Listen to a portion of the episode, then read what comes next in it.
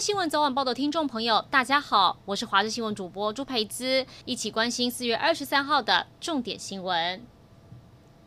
有一名国际航空货机机师在澳洲确诊，机关署框列接触者，筛检出两个确诊个案，都是这个机师的同事，还有家人，分别是五十几岁的印尼籍男性，以及这个机师的家人，一个十几岁的男性。按一零九零，这个十几岁的男性是本土个案。由于按一零九零曾经到清真寺，机师也曾经在四月十九号到清真寺，是不是群聚事件？现在还在调查。目前先公布。若是在四月十九号曾经到大园清真寺的人，呼吁如果您有身体状况，要赶快通报。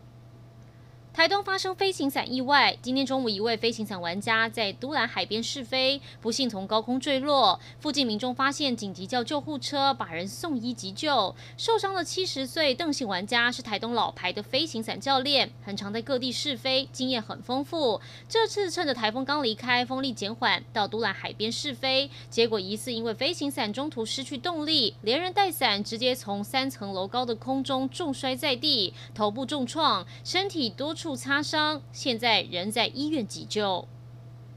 高雄市有不肖中医诊所涉嫌跟保险黄牛勾结，开具不实病历和诊断证明，再向各保险公司诈领保险金，总金额高达一百七十二万。另外还向健保局诈领十四多万健保补助费。历经半年侦查，警方逮捕医师、保险业者跟保护等二十六人。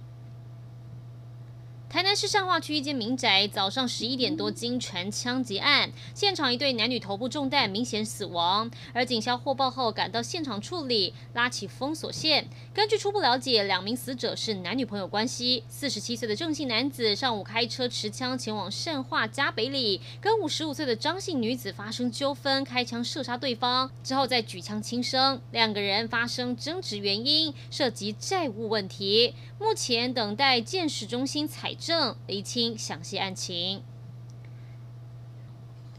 南韩军中再度爆发群聚感染，这一次是海军一艘舰艇传出至少三十二个官兵确诊，军方高层下令全面筛检。南韩军方二十三号公布，这是一艘载着八十四个人的海军登陆舰，三十二个人确诊，有四个人等待筛检的结果。最初是一个军官知道自己儿女就读的托儿所由教师染疫，二十二号就筛检呈现阳性反应。南韩海军参谋次长在召开紧急会议后，下令全体舰载官兵都要筛检，直到确认阴性前都要待在舰艇上待命。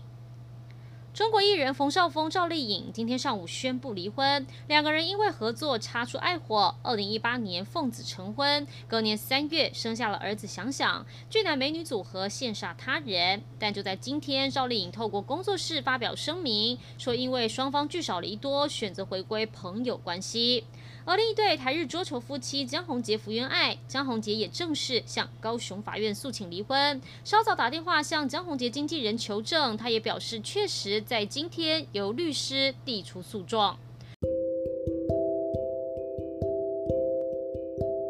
以上就是这一节新闻内容，感谢您的收听，我们再会。